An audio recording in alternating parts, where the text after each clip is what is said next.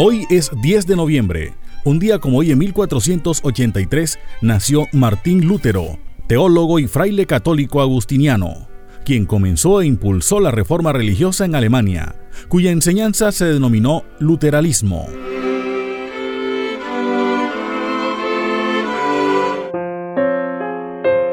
Un día como hoy, en 1843, nació Miguel Antonio Caro Tobar, presidente de Colombia en el periodo 1892-1898.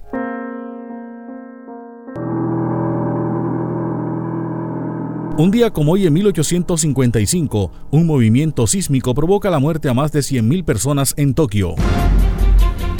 En el año 1963 nació Juan Carlos Torres Cuellar, escritor y periodista colombiano.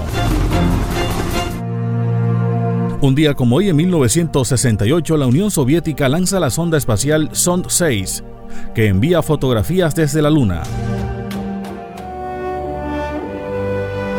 Un día como hoy, en 1925, nació Jaime Agudelo Vidal, humorista colombiano conocido como el Flaco Agudelo. Hemos tenido que ignorar la maquinaria. Un día como hoy, en 1989, civiles berlinenses terminan de derribar el muro de Berlín.